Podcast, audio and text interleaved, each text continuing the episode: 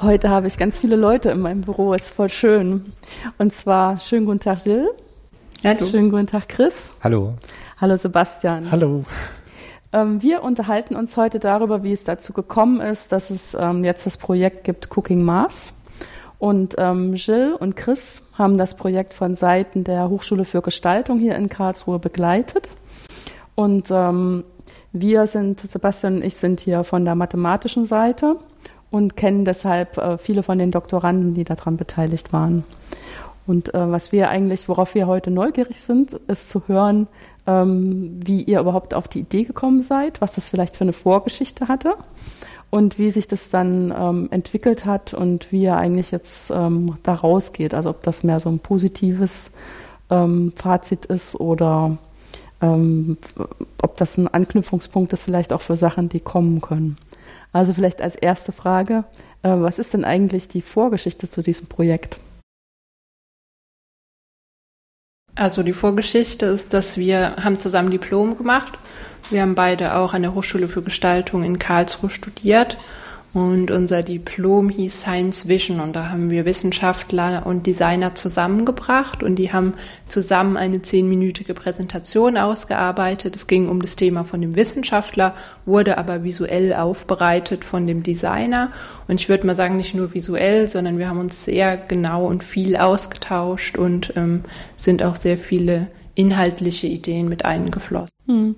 Wahrscheinlich ist es ja dann gar nicht mehr so einfach, da irgendwie jetzt zu entscheiden, ob das mehr ein ähm, Designer-Ding ist oder mehr ein Wissenschaftsding, ne?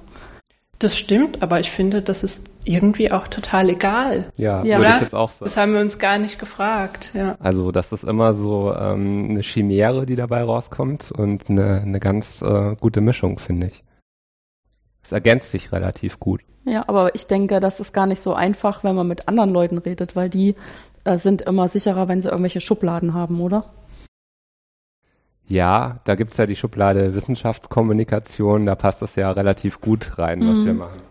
Also Populärwissenschaft vielleicht, wobei ich das Wort nicht so gern mag, weil das immer so impliziert, dass es ja keine richtige Wissenschaft ist. Ähm, aber ja, also ich glaube, das ähm, das kommt schon an, die Leute verstehen das. Mhm.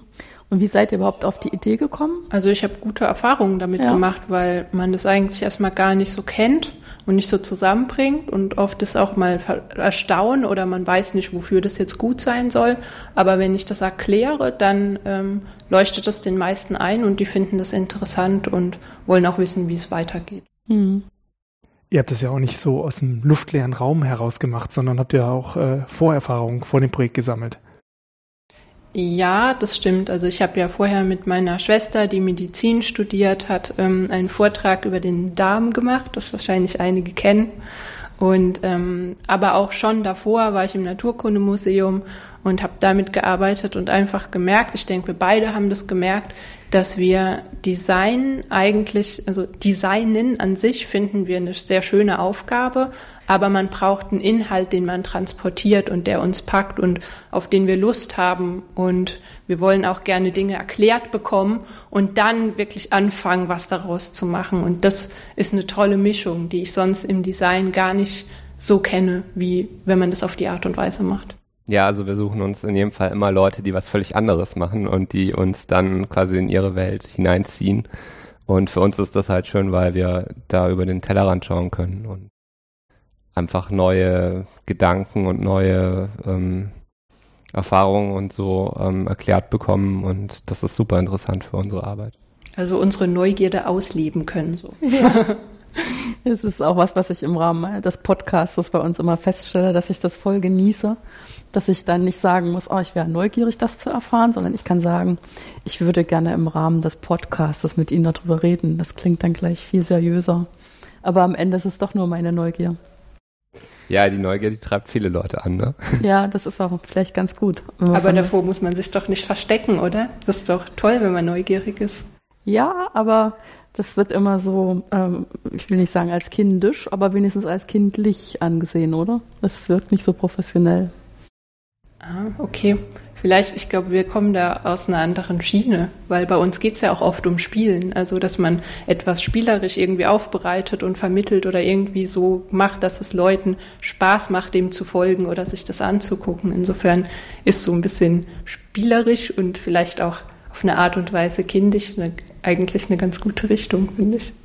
Da habt ihr sich euch ja wirklich genau die richtigen Leute ausgesucht und äh, äh die Mathematik erscheint ja normalerweise sehr staubig und trocken und langweilig und daher kommt auch so ein bisschen das Gefühl, wenn ich versuche, das darzustellen in der Mathematik, dann ist auch in der Mathematik so der Eindruck, naja, das ist ja jetzt nichts Ernsthaftes, wo ich das Gefühl habe, dass sich das auch langsam weiterentwickelt. Aber wie seid ihr jetzt nun darauf gekommen, euch ausgerechnet die Mathematikerinnen und Mathematiker rauszusuchen? Also ich finde es ganz natürlich, weil ich finde, man kann darüber sehr, sehr gute Geschichten erzählen. Aber äh, das ist ja auch der, genau der Grund, warum wir das hier machen, weil wir das eben darstellen wollen nach außen hin. Also ihr wart ja vorher unbeeinflusst. Stimmt, ja, wir sind ein bisschen vom Thema abgekommen, gell? Nee, macht nichts. Das, äh, Nein. Okay. Das Gespräch ja, läuft, wie es läuft. Das, ähm, war das war so, dass der ähm, Professor, Herr, also dass der Herr Rieder auf uns zugekommen ist und oder nee, eigentlich auf die Hochschule für Gestaltung gekommen ist und gefragt hat, ähm, er hätte mal sowas gesehen, Science Vision, und ob man denn da nicht nochmal sowas anstoßen könnte und machen könnte, ähm, der ja fürs Numerische Institut arbeitet. Mhm. Und ähm, ja, so wurden wir einfach gefragt und dachten, ja. das ist eine Herausforderung, die aber interessant ist. Ja, also das lief, glaube ich, im Zuge von deren ähm, Sonderforschungsbereich, ähm, den Sie da gerade angeschoben haben. Wellenphänomene. Mhm. Und da dachten sie, ähm, da müssen sie auch eine Komponente reinbringen, die das Ganze quasi ähm, auch irgendwie für die Öffentlichkeit aufbereitet und gleichzeitig auch so eine Art vielleicht künstlerische oder offene Komponente in das Projekt hineinzieht. Und dann sind sie auf die Hochschule für Gestaltung gekommen und dann, da wir schon so eine Referenz oder so ein Referenzprojekt hatten, ähm, waren wir dann quasi die Ansprechpartner dafür. Und dann haben wir gesagt, okay, starten wir mal so einen Testballon haben das Ganze dann Cooking Math genannt mhm. und ähm, genau, haben dann angefangen, das Projekt hochzuziehen. Wie habt ihr die Studenten dafür gefunden, die da mitmachen wollen? Also das geht relativ einfach übers Vorlesungsverzeichnis. Es gibt an der Hochschule für Gestaltung, das ist ein projektbasiertes Studium. Das heißt, jedes Semester hat man eigentlich auch neue. Manchmal gehen die Projekte auch über zwei, drei Semester, mhm. aber meistens neue Projekte jedes Semester und die Le Leute wählen quasi aus anhand des Vorlesungsverzeichnisses. Und da haben wir das dann natürlich reingestellt. Wir haben auch ein bisschen Werbung im Vorfeld gemacht. Und wir hatten natürlich auch schon, ähm, wie schon gerade eben erwähnt, das Referenzprojekt Science Vision, das wir an der Hochschule für Gestaltung gemacht haben. Und da wussten die Leute schon, in welche Richtung es gehen wird. Es kam dann natürlich trotzdem ganz anders. Ja, ja, das kann ich mir vorstellen. Und wir können ja auch nie beeinflussen, wer kommt und aus was für einem Semester die Leute sind, was auch spannend ist, weil man dann ähm, sehr eine große Vielfalt hat. Ja, ganz heterogen. Ähm, vorgegeben war ja gar nicht, in, in, welcher Art und Weise die sich die Leute dann damit auseinandersetzen. Das fand ich eigentlich auch total spannend, als ich dann die Endresultate gesehen habe. Dass, ähm, also ich habe schon das Gefühl, dass unsere Themen, die wir aufgegeben haben, also unsere Doktoranden, das ist ja alles so derselbe Dunstkreis, also sogar innerhalb der Mathematik relativ eng abgesteckt. Und äh, was, was dann daraus gemacht worden ist auf der gegenüberliegenden Seite, ist, ist extrem unterschiedlich geworden. Ja, also man musste auch sehen, die meisten Leute, also von den Gestaltern her, die haben davor jetzt nicht so intensiv mit Mathematik zu tun gehabt. ja. ich weiß nicht, wenn man so eine Skala macht, wo so mit den Klischees gearbeitet wird, was ist am Mathe fernsten, ob da nicht vielleicht wirklich dann die Gestalter hinten irgendwo sind.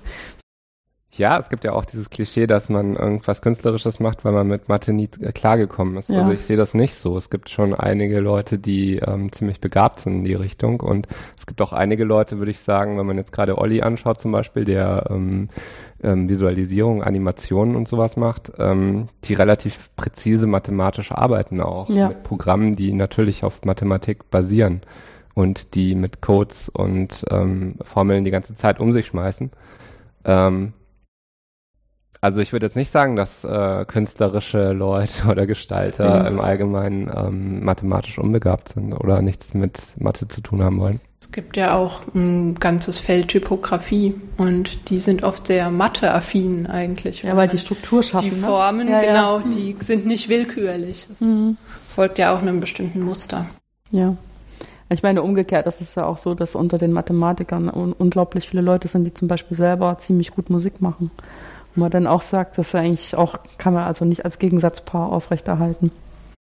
Nichtsdestotrotz werden sicherlich jemand, der sich für ein Designstudium entscheidet, wird nicht erwarten, dass er in dem Studium was mit Mathematik großartig zu tun hat. Und wenn er dann Mathematiker als Inhalt präsentiert bekommt, zu dem er was gestalten soll, ist ja schon ein bisschen witzig. Ich fand das ganz cool. Am Anfang von unserem Kurs haben wir ähm, zwei Workshops gemacht. Einen hier im Mathegebäude, einen in der HFG. Mhm. Und ähm, da haben unsere Gestalter so Input bekommen von den Doktoranden, die mitgemacht haben. Und die haben ihren Stoff so in kleine Happen unterteilt und dann unseren Leuten erklärt, so richtig mit Tafel und äh, Kreide. Und so richtig und, Unterricht, das kennen wir überhaupt Genau, das war eigentlich voll faszinierend von so. Vorlesung, ja. Ja, und wir dachten, toll, mal wieder so einen richtigen Unterricht zu haben. Ja. Und zwar auch sehr ruhig, gell? Und am Schluss ähm, haben auch die Mathematiker gesagt, dass sie ähm, total erstaunt waren, wie ruhig es war und wie gut die Leute ja, haben aufgepasst gemeint, haben. Das, ähm, war, also die Leute haben besser aufgepasst als in ihren eigenen äh, Standardvorlesungen. So. Vielleicht, weil das halt so ungewohnt war für unsere Leute. Hm. Da haben natürlich auch die Köpfe ganz schön geraucht.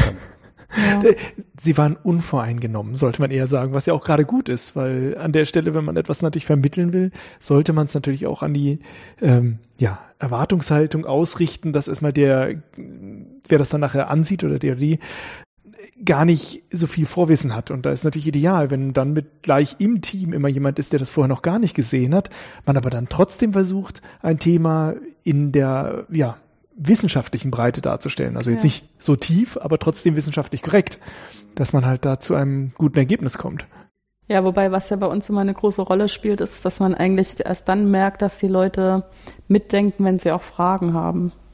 Also schon das Gefühl hatten, dass äh, von den Studierenden der HFG manche äh, zwar das sehr interessiert verfolgt haben, aber sich noch nicht so bereit gefunden haben, wirklich dann auch mal dumm oder ja, das finde ich genau ganz wichtig, also dass man Fragen stellt allgemein, mhm. also immer. Ähm, seit meinem ersten, also seit ich mein Studium angefangen habe und jetzt, wo es abgeschlossen ist, immer noch, denke ich, ähm, es ist so ein Grundprinzip, dass Leute sich nicht trauen, Fragen zu stellen und dadurch ganz viel ähm, ihnen durch die Lappen geht. So. Ja. Also man muss den auch ein bisschen Mut aufbringen, ähm, Fragen einfach zu stellen und ähm, die meisten haben da, glaube ich, so eine Scheu davor, weil sie so denken, ja, vielleicht äh, schlägt das auf mich selbst zurück und vielleicht ähm, denken die Leute dann, ich bin dumm, wenn ich eine Frage stelle, aber das ist natürlich irgendwie überhaupt nicht so. Es ist nee. im Gegenteil so, dass man viel mehr dadurch erfährt, dass man Fragen stellt. Fragen stellen ist voll schlau. Ja, also ich und es ist auch mutig, ja, ist muss auch man mutig, sagen. Ja. Also und das ist äh, schade, dass das nicht allen Leuten so bewusst ist, aber mhm. ist aber fast eine Eitelkeit auch keine Fragen zu stellen. Also weil man sich fast in den Vordergrund stellt und sagt, ich möchte mich nicht blamieren, aber es geht ja nicht um einen selbst, es geht ja um das Projekt und ähm, darum, dass man versucht, das Allerbeste da rauszuholen und dafür muss man sich manchmal auch opfern. Also ich glaube, Fragen stellen ist da manchmal die kleinste ja. Sache daran. Ja, das ist aber im Prinzip ja wahrscheinlich auch so ein Problem mit dem, dass man so lange drüber reden muss, bis alle Leute das richtig verstanden haben. Ne? Genau, das war ja auch eine Grundregel von unserem Science Vision Projekt. Das ist auch was, was wir unterschätzt hatten. Also weil wir dachten, so auch ein bisschen unvoreingenommen, dachten wir so, ach ja, da erklären die mal so ein bisschen, so zwei Stunden, was sie so machen und dann überlegen sich die Designer, wie könnte man das umsetzen. Und danach haben wir gemerkt, hm, so funktioniert's nicht ganz. Und dann haben wir noch mal eine Stunde eingeschoben und dann haben die Gruppen sich, also dann haben wir Gruppen gebildet. Ich finde, da ist es auch immer ganz wichtig, dass man sich die Person ein bisschen anguckt und versucht, so gut wie es halt geht, ähm, zuzuteilen. Also wie die Leute ungefähr ticken und wer vielleicht auch zusammenpassen könnte, weil das ist ganz, später ganz wichtig, dass die Leute gut kommunizieren.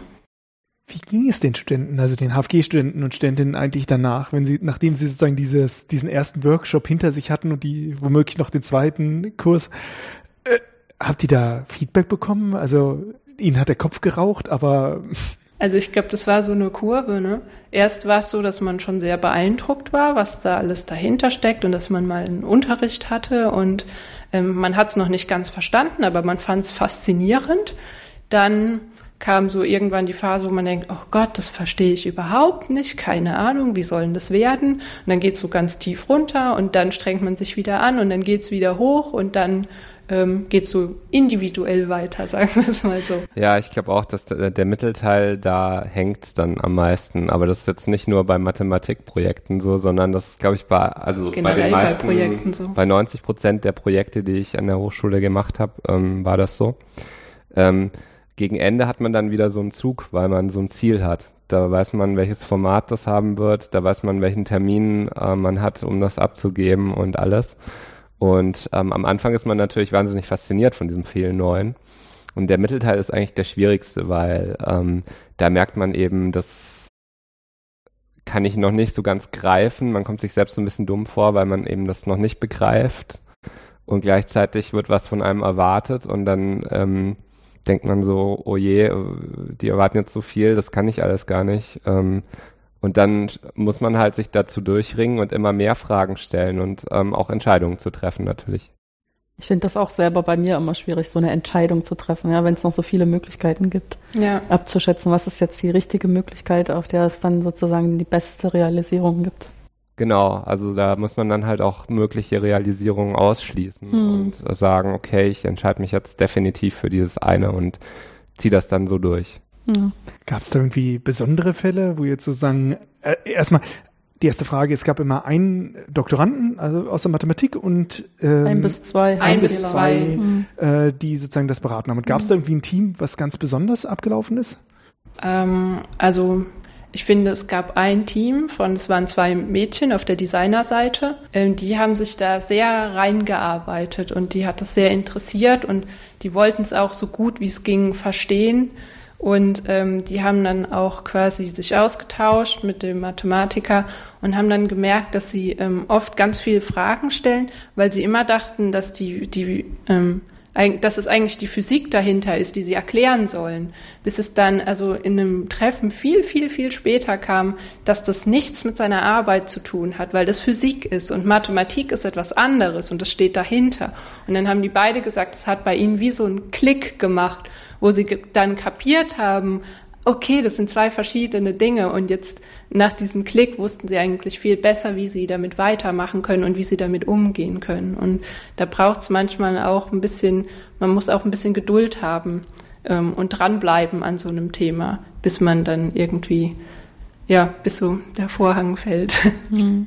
Es ist sowieso unglaublich, dass das überhaupt geht. Weil nimmt man einfach zwei Doktoranden hier aus der Mathematik, die können beide einen Vortrag sich gegenseitig vorführen ja. und es ist sicher, dass sie nicht alles verstehen. Verstehen. Obwohl sie beide Doktoranden in der Mathematik sind, weil alle hier wirklich so tief in ihren eigenen Themen drin sind, dass wenn man sich jetzt jemand aus einem ganz anderen Fach nimmt, äh, sozusagen es erstmal sehr unglaublich äh, klingt, dass sie wirklich da einsteigen können, um sozusagen was Substanzielles zur Kommunikation, zum Vermitteln dieses Wissens oder der Technik, Techniken dort halt beitragen zu können. Und deswegen ist es natürlich auch Wobei so überraschend, dass es geklappt hat. Ich inzwischen denke, dass das auch ein bisschen einfach nur ein, also einfach in Anführungsstrichen ein Kommunikationsproblem ist, weil wir gar nicht so dran gewöhnt sind. Also wir reden vor allen Dingen mit unseren eigenen Kollegen, mhm. denen wir Sachen natürlich ganz anders erklären, als wenn wir versuchen müssen, das über die Grenzen hinweg zu erklären. Und ich stelle fest, dass ich zum Beispiel jetzt in den Podcast-Gesprächen rede ich ja auch mit Leuten, die gar nicht in meinem Fachgebiet sind, wo ich dann feststelle, wenn man die richtigen Fragen stellt, kann man doch ganz schön gut einsteigen. Ja, also ich meine, ich könnte jetzt auch nicht da ihre Paper schreiben, ne?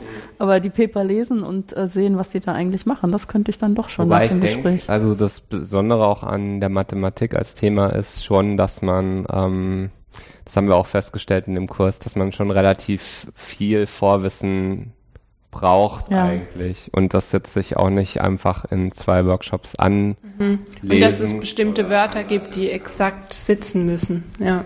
Ja, okay, da bin ich an der Stelle. Man muss da ein bisschen so ein bisschen mit so einer Naivität ein bisschen rangehen, mhm. glaube ich. Ja.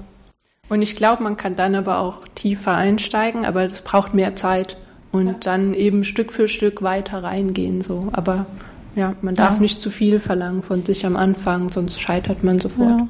Und ich meine, es war ja letztendlich auch nicht die Frage an die Gestalter, dass sie jetzt äh, alles bis ins letzte Epsilon erklären sollen, sondern die sollten die Grundidee erklären. Und dann ist halt die Frage, ob damit man die Grundidee erklären kann, wie viel man davon verstanden haben muss. Weil ich stelle immer zum Beispiel fest, wenn ich meine Paper schreibe, bevor ich anfange zu schreiben, denke ich ja, ich weiß, was ich jetzt rausgefunden habe. Ich muss es nur noch aufschreiben. Und dann muss ich immer von vorne nach hinten schreiben. Also ich fange mit der Einleitung an, wo im Prinzip die Grundidee drin steht. Ne? Und dann schreibe ich alles so auf, wie das zusammenhängt und stelle schon in der Mitte fest, ey Mist. Das, was du da als Grundidee ausgegeben hast, das ist höchstens die halbe Wahrheit. Dann gehe ich nochmal in die Einleitung zurück, mhm. zack, zack, zack. Ne? Und ganz am Schluss muss ich auch nochmal an die Einleitung, weil ich dann erst die Grundidee richtig weiß.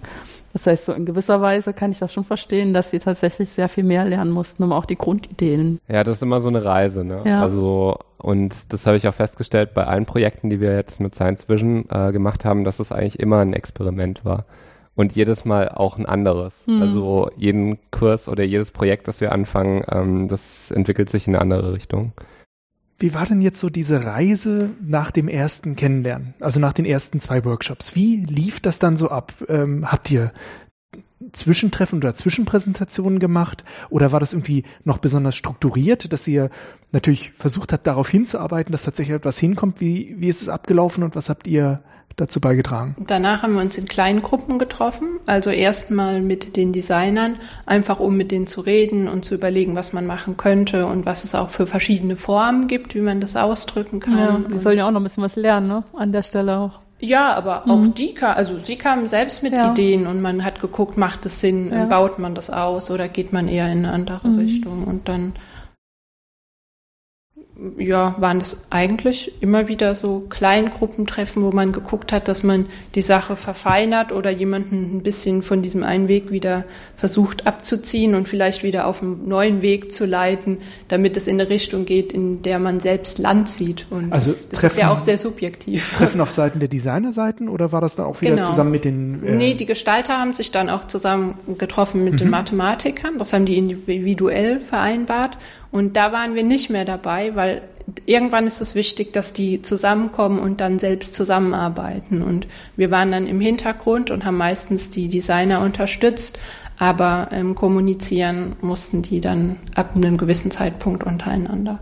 Und ich finde, man hat auch gemerkt, diejenigen, die gut kommuniziert haben, wir haben das ja im Hintergrund so mitgekriegt, ähm, die haben auch, finde ich, sehr gute Projekte gemacht. Und gab es dann so eine Art Zwischenpräsentation oder Zwischenstandsdarstellung? Ja, also ähm, zum, ähm, also jedes Jahr gibt es das Sommerloch, das ist die Jahr, äh, Jahressommerausstellung der HFG. Und da haben wir, ähm, da gab es einen Tag, wo alle ähm, Kurse ihre Projekte vorgestellt haben. Und da haben wir unser Projekt eben auch ähm, präsentiert. Da waren dann auch alle Mathematiker dabei und mhm. Herr Rieder und äh, so waren auch vor Ort. Und ähm, dann dachten wir uns aber nach dieser Zwischenstandspräsentation, äh, das kann es jetzt ja noch nicht gewesen sein. Dann ähm, haben wir eben nach äh, einem Format Ausschau gehalten, wie wir eben unser, unsere Endergebnisse eigentlich ähm, nochmal präsentieren können, der Öffentlichkeit auch. Ja. Weil es ja auch ein Anspruch von Science Vision, ähm, Wissenschaft der Öffentlichkeit nahezubringen. Und ähm, da haben wir dann irgendwie eine Kooperation mit dem Science Slam in Karlsruhe angefangen. Hm. Das fand ich übrigens voll genial. Also selber auch als, als Plattform, um das dann mal so ja, vorstellen zu können. Uns, also beim Science Slam dachten wir uns, ähm, es ist eigentlich besser, einen Abend 350 oder 370 interessierte Leute an einem kleinen Ort zu konzentrieren, als jetzt drei Wochen lang eine Ausstellung zu machen an einem Ort, wo sich wo vielleicht mal ein paar ja. Leute daran verlaufen. Also, und es war auch echt so. Also, ähm. Aber ich meine, dann habt ihr im Prinzip eine Stunde Zeit gehabt, darüber zu reden und das ein bisschen zu erklären, was ihr da gemacht habt. Und dann konnten sich die Leute ähm, die Projekte, die halt anschaubar oder erlebbar waren, angucken. Und damit ähm, war das eigentlich ganz gut präsentiert. Ne? Ja, das stimmt. Ähm, ich sag noch kurz was, weil ich jetzt gleich gehen muss, aber dazu wollte ich noch was sagen. Mhm. Ähm, das war für uns sehr günstig, weil wir eben so viele Leute Interessierte an einem Punkt hatten, ähm, was nicht so einfach war, weil wir ja am Anfang gesagt haben, und das finde ich war auch noch gut, weil dadurch so viel Verschiedenes ähm, zustande gekommen ist, dass jeder ein offenes Format hat und machen kann, was er will. Und natürlich am Schluss, wenn man das so einem Publikum zeigt, funktionieren Präsentationen total super. Aber wir hatten dann zwei Bücher und zwei Videos und eine Installation.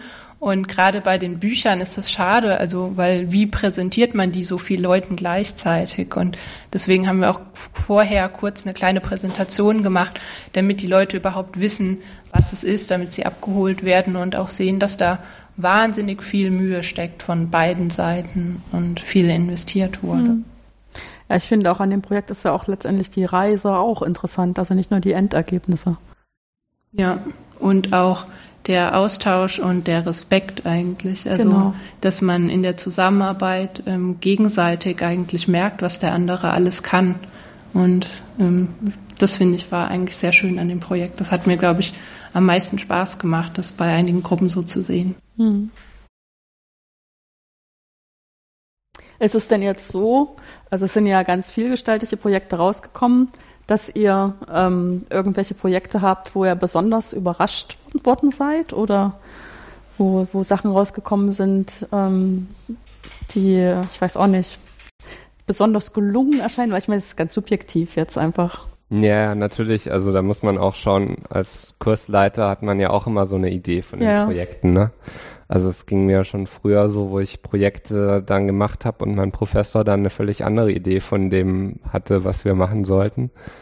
Da muss man sich dann als ähm, Kursleiter immer zurücknehmen und schauen, dass, dass man da nicht zu sehr die Leute auch in eine Richtung drängt, die sie eigentlich gar nicht machen wollen oder so. Ähm, auf der anderen Seite ist es natürlich super spannend, was dann rauskommt. Mhm. Also ähm, konkret jetzt bei Cooking Mars war das, glaube ich, ähm, was ich ganz cool fand, war ähm, ein Projekt, da haben die ähm, Randbedingungen von Differ also Differentialgleichungen, Randbedingungen und Ausgangswerte äh, visualisiert anhand von kleinen Maschinen, die sie einprogrammiert haben. Und äh, da war relativ früh klar, dass es Maschinen sein sollen und dass die irgendwie am Anfang sahen die aus wie so kleine Schwimmbecken. Am Ende kamen dann relativ abstrakte Formen eigentlich wieder raus, ähm, die allerdings das ganz treffend äh, visualisiert haben. Ähm, und das fand ich schon ganz überraschend eigentlich. Also das ist, ähm, es ist so ein bisschen so in zwei Richtungen ausgeschlagen, die, dieser Projektverlauf. Einmal total in die konkrete Richtung. Und dann hat man gemerkt, ah, das sieht jetzt zwar super aus, da war sogar die Reflexion in dem Messing-Knopf ähm, der Maschine zu sehen und alles. Das war super fotorealistisch gemacht alles.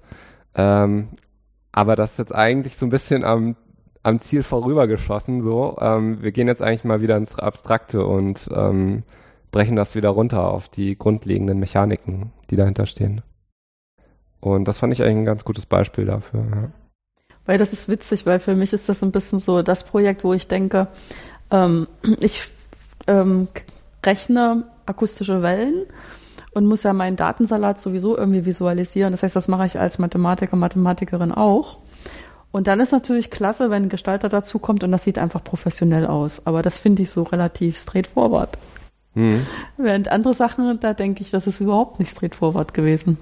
Stimmt, ja. Also jetzt auch diese, diese Installation, die es gab. Es gab eine Installation, wo man äh, eben Punkte abgelaufen ist. Und an jedem Punkt, den man, äh, also man ist einer roten Linie, einer gezackten gefolgt das ist immer so lustig, wenn man visuelle Ergebnisse äh, in einem Podcast beschreibt. Mhm. Da muss man die immer ganz genau beschreiben, damit man sich's vorstellen kann. Also man folgt einer gezackten Linie, läuft Punkte ab. An jedem Punkt ähm, wird einem über einen Kopfhörer was vorgelesen. Und dieser vorgelesene Text ergibt dann am Schluss eben ein ganzes Bild, das erklärt wiederum, dass der Mathematiker auf eine ganz gewisse Art und Weise sich der Lösung angenähert hat. Und ähm, das ist ja schon, also das war eine interaktive Installation am Schluss. Das konnten dann die Besucher auch ähm, selbst sich die Kopfhörer aufsetzen und selbst erfahren. Mhm.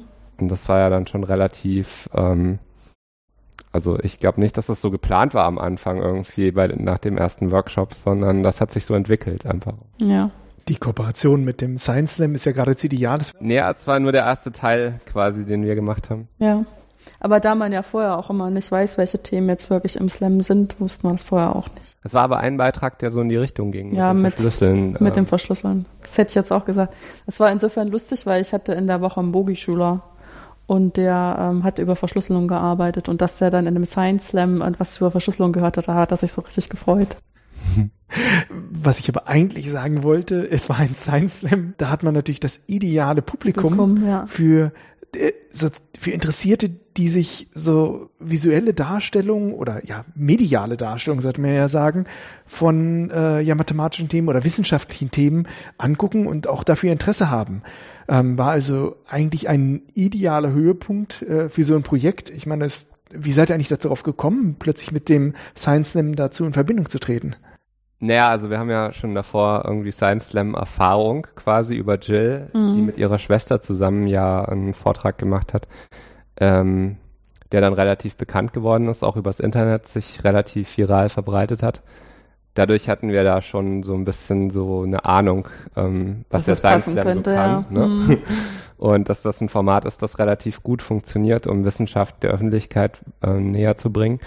Ähm, danach hatten wir eigentlich über unsere gesamten Projekte hinweg immer wieder Kontakt zum Science Slam. Also in Karlsruhe hat das ähm, zuerst Falco gemacht, jetzt macht's Philipp. Mhm. Und ähm, wir hatten da immer wieder Anknüpfungspunkte und haben uns immer wieder getroffen und ich war relativ oft in Science Slams dann dabei und dadurch hat sich das dann ebenso ergeben. Und wir haben uns halt echt überlegt, ähm, wo können wir unsere äh, Kursergebnisse am besten präsentieren. Und das war in dem Fall der Science Slam, ja. Und was habt ihr da für Rückmeldungen dann vom Publikum erhalten? Ja, das war ganz lustig, weil wir haben ja so einen Feedback-Bogen gemacht. Also wir versuchen ja dann auch immer so ein bisschen zu evaluieren, was bringt das Ganze, was ist das und so. Und ähm, man muss dann auch sagen, ja, okay, also ähm, wir haben einen Feedback-Bogen gemacht. Wir haben die Fragen, glaube ich, ein bisschen zu komplex gestellt. Also wir haben Verbesserungsvorschläge, Fenster angeboten etc. etc. Das ist natürlich irgendwie ein bisschen viel verlangt von den Leuten, dann ähm, dann gleich äh, komplett neue Ideen aus dem Boden zu stampfen. Ähm, allgemein ähm, kann man sagen, ähm, dass es den Leuten gut gefallen hat. Es gab auch irgendwie äh, ein, zwei Bögen, wo gesagt haben, nee, das bringt nichts. Vielleicht ist die Mathematik zu komplex, um sie zu verstehen oder, oder äh, in so einem Vortrag reinzupacken. Aber die meisten haben gesagt, das ist ein tolles Format, ähm, beziehungsweise die Projekte, die am Schluss da rausgekommen sind, ähm, geben einen ganz guten Eindruck von den Themen und sind auch unterhaltsam gleichzeitig. Das stimmt, das ist auch so, was ich jetzt so dachte. Klar, ich denke auch, das passt total gut zum Science Slam, aber diese ganz kurzen Vorträge, die da eigentlich typisch sind, die sind ja auch so vordergründig unterhaltsam. Während eure Projekte waren ja mehr so mittelbar unterhaltsam, ne? Also die sind nicht so darauf genau, angelegt. Ja. ja. Also als wir Science Vision zum Beispiel gemacht haben, war das ja für uns auch so ein Thema. Also ähm, es ist ja ein ähnliches Format wie Science Slam ähm, gewesen. Wo, wir haben da Vorträge auch gemacht, die waren allerdings erstens länger und zweitens gab es nicht dieses Voting-Prinzip. Mhm. Und durch dieses Voting-Prinzip ist es natürlich beim Science Slam schon so, dass die Vorträge in so eine Richtung abdriften, die ähm, relativ kurzweilig unterhaltsam ist und die im Zweifel dann das Fachliche manchmal so ein bisschen so, ja, hinten, das da, das fliegt dann manchmal hinten runter. Wobei man sagen muss, äh, inzwischen ist es ja von der Wertung her ganz gut, weil es gibt ja eine fachliche Wertung und eine unterhaltsame Wertung und da gleicht sich das dann wieder aus. Ja. Und äh, genau, also bei uns, ähm, aber ich fand, eigentlich hat das ganz gut zusammen funktioniert, das beides zusammen zu präsentieren, ja. Ja. Ja, zumal es auch den Raum gab, wo man das tatsächlich machen konnte in einem Nachbarraum. Also das ist ja hier im, im Ubets gewesen und da hat man den großen Raum mit der Bühne ähm, genau. für die Science Slam Präsentation auch für eure Erklärung vorher. Und in dem Kaffeeraum, was das der kleinere Raum mit der Bühne ist, da waren in der Zwischenzeit schon die ganzen Sachen aufgebaut. Und da konnte man im Prinzip auch schon, bevor es richtig losging, schon mal ein bisschen lunzen gehen. Da liefen zwar noch nicht die Videos, aber man konnte die Bücher schon mal in die Hand nehmen. Und ja, was, so was vielleicht ein bisschen schade war, ist, dass es echt nur einen Abend lang ging und dass äh, man gerade, um jetzt so ein Buch sich zu betrachten oder so, braucht man ja schon ein bisschen länger Zeit. Ja. Wir hatten dann zwar mehrere Exemplare von jedem Buch immer ausliegen, aber um das jetzt ganz durchzugehen, ist natürlich irgendwie schon die Zeit ein bisschen zu knapp gewesen fast. Beziehungsweise der Andrang war dann auch so extrem. Wir waren ja ausverkauft. Ja, 300 Leute ungefähr, ne? Und äh, sogar 350. Mhm. Und das ist übrigens auch was, was äh, faszinierend ist am Science Slam, der ist fast immer ausverkauft. Das ähm, ist ein Format, das einfach ziemlich gut funktioniert. Ähm, Ja, und da war es ein bisschen schade, dass dann halt die Leute dann echt äh, so ein bisschen Schlange gestanden sind davor und ähm, nicht jeder dann voll zum Zug gekommen ist. Bei den Videos ging's, bei den Büchern war es ein bisschen schade. Mhm. Bei der Installation auch hat nicht jeder machen können dann. Ihr habt auch Bücher ausgelegt, waren das auch teilweise Ergebnisse der ja. Arbeit? Genau, also ähm, um so einen Überblick über das Projekt nochmal zu geben, ähm, wir hatten am Schluss sechs Projekte also sechs Doktoranden haben ihre Themen präsentiert. Wir hatten acht Studenten der HFG, die das äh, in Kooperation mit den Doktoranden dann umgesetzt haben, beziehungsweise selbst ihre Projekte eben kreiert haben. Und diese äh, sechs Projekte, die dann äh, dabei herauskamen, da war eins noch nicht ganz so weit. Deswegen haben wir es bei der ähm, Ausstellung nicht mit reingenommen. Am Schluss wurden fünf Projekte präsentiert. Von den fünf Projekten waren zwei Buchprojekte ähm, und zwei waren äh, Videos beziehungsweise Animationen und eine interaktive Installation. Wobei das eine Buchprojekt, das war ja sehr schön aufbereitet auch, dass ähm, also sozusagen die Buchseiten vergrößert auf einer Wand zu sehen waren, also zumindest Ausschnitte davon. Und genau, da konnte man sozusagen auch beim Schlange stehen, äh, schon mal so ein bisschen gucken, auch wenn man da nicht unbedingt den ganzen Text lesen kann. Aber man konnte schon mal so grafisch bestimmte Sachen aufnehmen und die Idee aufnehmen davon ja, ist halt auch immer die Frage, wie kann man das Medium-Buch überhaupt gut präsentieren, wenn man es nicht selbst in der Hand hält. Also gibt ja im Internet dann irgendwie so Videos von Büchern, die dann durchgeblättert werden. Das ist eine Möglichkeit. Es gibt auch Lagerfeuer auf YouTube. Ja. genau. Das sind also, mit die am meisten gespielten Videos. Ja, ja, genau. Also es ist halt immer die Frage, wie man diese Unmittelbarkeit herstellt irgendwie. Also ich glaube, bei Büchern ist es echt so, dass man die selbst in der Hand halten muss, weil man ja auch das Papier spüren muss und das Format einfach anschaut und irgendwie ähm, das Buch ja ein Objekt an sich ist. Und ähm, genau. Ja, gibt es nochmal eine Gelegenheit, äh, sozusagen die Exponate zu sehen? Ist geplant, das nochmal auszustellen? Ja, dann, ähm, ich habe den Termin jetzt gar nicht parat, aber nächstes Jahr gibt's äh, nochmal eine ähm, hier Mathematikgebäude ein ähm, Das tragen wir halt ein in die Begleitnotizen, äh, genau, Begleittext, ja. da wird's dann also stehen. Es, wird, es gibt also noch eine Ausstellung. Es wird nochmal eine Gelegenheit geben, die ähm, äh, einige der ähm, Projekte anzusehen und zwar nächstes Jahr ähm, hier im Mathematikgebäude. Ich kann, also Termin tragt ihr dann ein. Ja. Und ähm, genau, es wird auch, ähm, wenn alles klappt, toi toi toi, auch eine weitere Zusammenarbeit mit der Mathematik hier geben. Ähm, und zwar im äh, Zuge von dem Sonderforschungsbereich Wellenphänomene. Da sind wir im Moment gerade am überlegen, ähm, was denn spannend wäre, welches Anschlussprojekt man daraus quasi machen könnte. Also das Thema ist ja sehr, ähm, wie sagt man, man, also das gibt viel her. Ja, es ist viel, sehr vielseitig. Das, wir haben momentan ja auch sehr, sehr viele Themen zu, zu wählen, weil einfach auch sehr, sehr viele Wissenschaftler aus, aus der Richtung hier als Gäste kommen oder auch Leute hier direkt äh, dran arbeiten. Jetzt habt ihr gutes Feedback bekommen von den Besuchern der Ausstellung und halt vom Science Slam. Ihr wollt weitermachen? Ähm, aber was war denn jetzt eigentlich so die Rückmeldung von den äh, ja, Studierenden von der HFG? Ähm, waren die danach geschockt und haben gesagt so, okay, ich habe das jetzt geschafft, ich war auf einer Ausstellung ähm, und habe das gezeigt und ich kriege dafür meine, meine Credits. Ähm, haben die irgendwie gesagt, dass sie sich äh, in Zukunft auch noch weiter mit Wissenschaftskommunikation beschäftigen möchten? Ja, also das ähm, in jedem Fall, glaube ich. Also einige haben da richtig Feuer gefangen.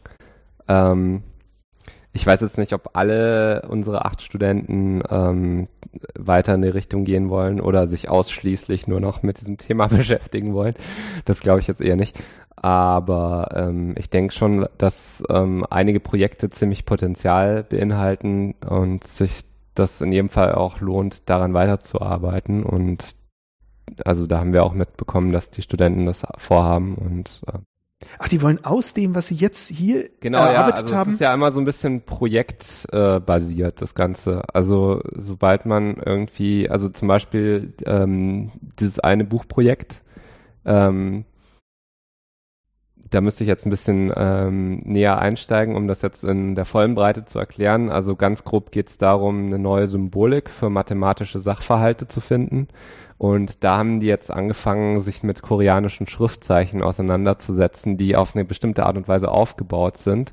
Und das haben sie übertragen auf ihre eigenen ähm, Symboliken, die ähm, da haben sie jetzt so eine Art Grundstock irgendwie angelegt äh, und da haben sie ganz klar vor, das weiter auszubauen und äh, dann auch ein größeres, ähm, eine größere Publikation daraus zu bringen und vielleicht sogar am Schluss einen Verlag zu finden, um das dann zu veröffentlichen.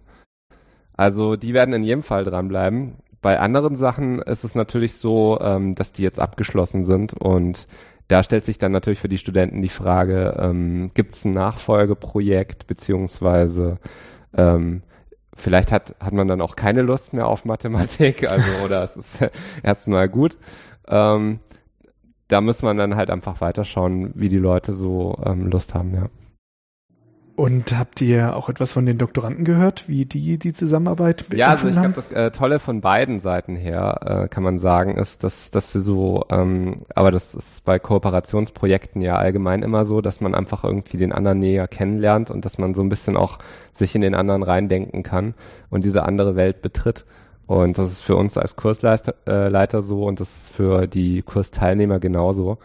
Und ähm, da haben wir von den Mathematikern zum Beispiel auch einige ähm, positive ähm, Feedbacks bekommen, dass, ähm, dass sie sich das immer so ganz anders vorgestellt haben, wie die Gestalter an die Sachen rangehen und dass es für sie auch eine überraschende Reise war einfach. Und äh, genauso für unsere Studenten war es natürlich Wahnsinn, diese ganze, also diese Terra Incognita zu betreten und dann ähm, ihr Projekt zu fassen, ja. Also ich bin sicher, wenn wir da noch weitere Projekte finden, wo so klasse Sachen rauskommen, dann holen wir uns die auch nochmal in den Podcast rein, oder? Gudrun? Ja, auf alle Fälle. Weil ich, wir sind ja sozusagen mit diesem Podcast immer nur vordergründig, wirklich mathematisch unterwegs. Mhm.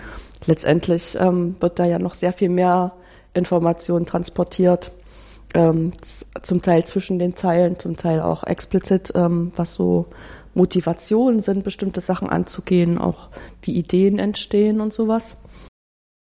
Und dann denke ich, ähm, es ist zwar so mit den Schubladen ein bisschen einfacher, weil wir einfach sagen, wir reden über Mathematik, aber in Wirklichkeit passiert da auch sehr viel mehr.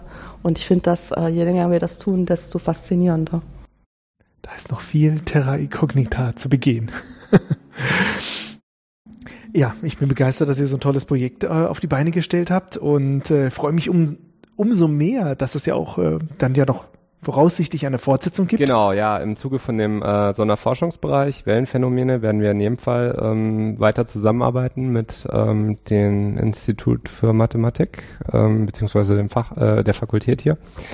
Ähm, und ähm, wir schauen natürlich auch, dass wir andere neue Projekte ähm, erschließen können mit unserem Projekt Science Vision. Also mhm. da wird in jedem Fall auch noch einiges folgen. So. Und wir folgen euch auch. Ja. vielen Dank, äh, Chris und Jill, dass ihr zu uns gekommen seid. Ja, vielen Dank.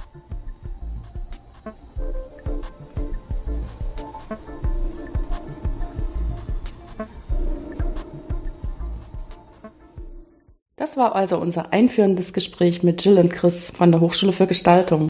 In den folgenden Wochen werden wir einige Gespräche veröffentlichen, die wir mit den Mathematikern geführt haben, die an dem Projekt beteiligt waren. Bleibt also dran.